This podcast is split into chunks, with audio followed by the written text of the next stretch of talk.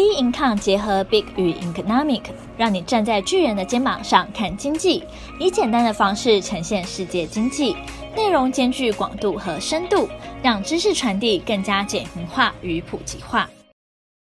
各位听众好，欢迎收听本周全球经济笔记。南韩梨泰院万圣节活动酿一百五十一死，马斯克完成 Twitter 收购案，欧洲 ECB 升息三码。韩国梨泰院万圣节活动酿一百五十一死。十月二十九号，首尔梨泰院的万圣节派对发生严重的推挤事件，至少有一百五十一人不幸丧生，是韩国解除 COVID-19 防疫限制和社交距离后三年来的首场万圣节活动，也是韩国近代史上最致命的事故之一。朝鲜战争后的几十年后，梨泰院已经发展成为首尔最欢迎的街区之一，以企业生活、年轻顾客、外国游客和时尚餐厅闻名。过去，他曾经为驻扎在附近的美国士兵提供服务。韩国当地新闻媒体宣称，当时有多达十万人前往庆祝万圣节，挤爆当地的窄巷及弯曲的街道。即使这场万圣节活动已部署当地的警察，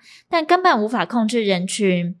龙山区的消防局局长表示，现场有大量的伤亡是参加万圣节活动时跌倒，受害者多半为二十多岁的女性。十月三十号，南韩总统尹锡悦向全国发表谈话，宣布从即日起，直到这起意外事件获得控制为止的这段期间为国殤期，并将以伤者的康复和其他后续处理措施为最优先的事项。并下令政府机关降半旗，同时表示这太可怕了，这种悲剧与灾难不应该发生。身为总统，我为人民的生命与安全负责，我的心情沉重，强忍悲伤。最重要的是找出意外的原因，避免发生类似的意外。我们将彻底调查原因，并着手改进，防止未来再发生类似的意外。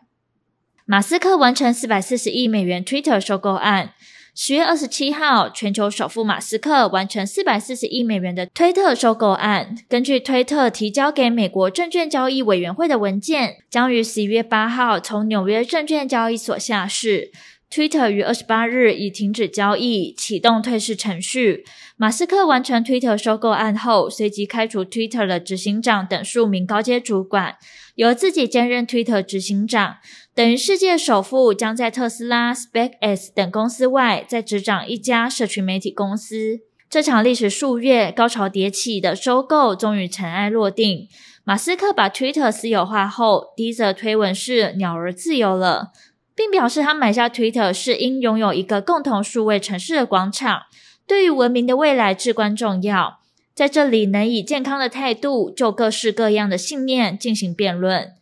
美国前总统川普称赞亿万富豪马斯克接掌 Twitter，在他创立的社群平台真相社会上写道：“我很开心，Twitter 现在由理智的人掌控，不再由真正憎恨我们国家的激进左派疯子管理。”川普自去年一月遭 Twitter 永久停用账号，此次并未谈到自己重返该社群平台的可能性。马斯克买下 Twitter 后，对日后线上的话语势必影响深远。他希望击败推特上的垃圾邮件机器人，并公开演算法，让大众得以了解内容如何被推播。虽会致力防止推特变成散播仇恨和分裂的平台，但同时也要限制内容的审查。欧洲 ECB 升息三码。十月二十七号，欧洲央行 ECB 决策会议决定再度提高三项主要的利率各三码。其中最重要的存款利率从零点七五 percent 提高到一点五零 percent，为二零零九年以来最高点。主要在融资操作 MRO 利率从一点二五 percent 提高到两 percent，边际贷款便利 MLF 利率从一点五 percent 提高到二点二五 percent，于十一月二号生效。ECB 总裁拉加德在记者会上表示，未来进一步升息的幅度与速度将视通膨展望以及之前升息对经济的影响而定。ECB 在会后声明中指出，ECB 在取消宽松货币政策的工作上已获得重大进展，预料将进一步升息，以确保通膨率尽早回降到两 percent 的中期目标。通膨仍太高。且将在长时间仍高于目标。决策委员会的政策目标是降低对需求的支持度，以及反制通膨预期持续升高。而 ECB 对于缩减资产负债表，预料明年将会缩减到期公债再投资的金额。拉加德表示，委员会并将于十二月会议讨论缩表的关键性原则。目前有关购债计划退场，ECB 表示，资产购买计划 APP 以及疫情紧急购买计划 PEPP 所买进的资产到期后的回收本金仍将全数投入市场，以确保流动性维持宽松。PEPP 回收的本金至少要到二零二四年底前仍全数投入，且投入的方式保持高度弹性，以对抗货币政策传输机制可能发生的风险。欧洲各国现行遇到通膨的问题一一浮现台面。欧洲经济火车头现宁料，德国联邦统计局公布十月消费者物价指数 CPI 年增十点四 percent，虽然通膨增速较先前几个月前有所减缓，但仍高于市场预期的十点一 percent。法国受到能源、食品和制成品价格上推动，十月消费者物价年增六点二 percent。创自一九八五年十月以来新高。意大利国家统计局公布十月国内通膨年增十一点九 percent，创下自一九八四年三月以来新高。意大利通膨主要是由能源价格飙升所推动的，十月能源价格飙涨了七十三点二 percent，比九月的四十四点五 percent 还高。本周美联准会 FOMC 预估再升三码。上周经历了美国大型财报周后，本周迎来美国联准会费的利率决策会议。十月二十七号，美国商务部公布 Q 三 GDP 的年增率达二点六 percent，从连两季的萎缩的颓势反弹，也高于经济学家平均预测的二点四 percent，是近年来美国经济首度呈现成长，缓解投资人对经济衰退的担忧。Q3 GDP 反弹主要的动力来自于贸易逆差缩减，给成长率增添2.8%。对整体 GDP 有加分的作用的项目还包括企业投资，主要靠设备和智慧财产产品支撑，以及消费者支出有服务支出增加驱动和政府支出，房地产则大幅拖慢成长。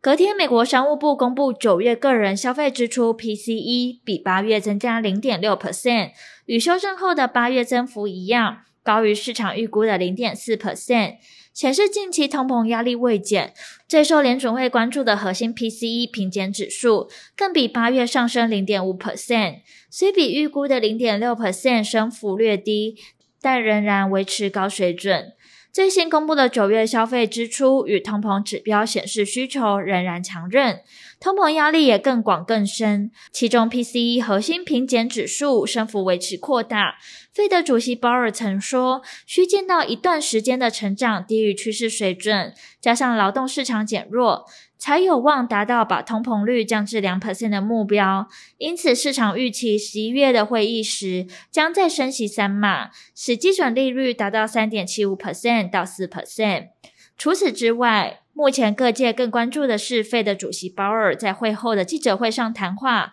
是否释出十二月计划缩小升息幅度的讯号，届时该如何向市场传达这个讯息，将成为鲍尔的难题。十月二十八号，美国股市大涨，主要是经济数据也出现联准会费的对抗通膨的成效，加上 Apple 和 Intel 股价大涨，抵消电商巨头 Amazon 的营收预警，引发颓势，让投资人放心爆股过周末。Apple 中场劲扬七点五六 percent，创了二零二零年四月以来最大单日涨幅，带动道琼大涨八百二十八点。纳斯达克和 S&P 五百指数分别大涨二点九 percent 和二点五 percent，三大指数周线至少连二红，是二零二零年十一月以来最大的两周涨幅。而后续的市场走势仍需持续关注将公布的经济数据。本周全球经济笔记，我们下周见。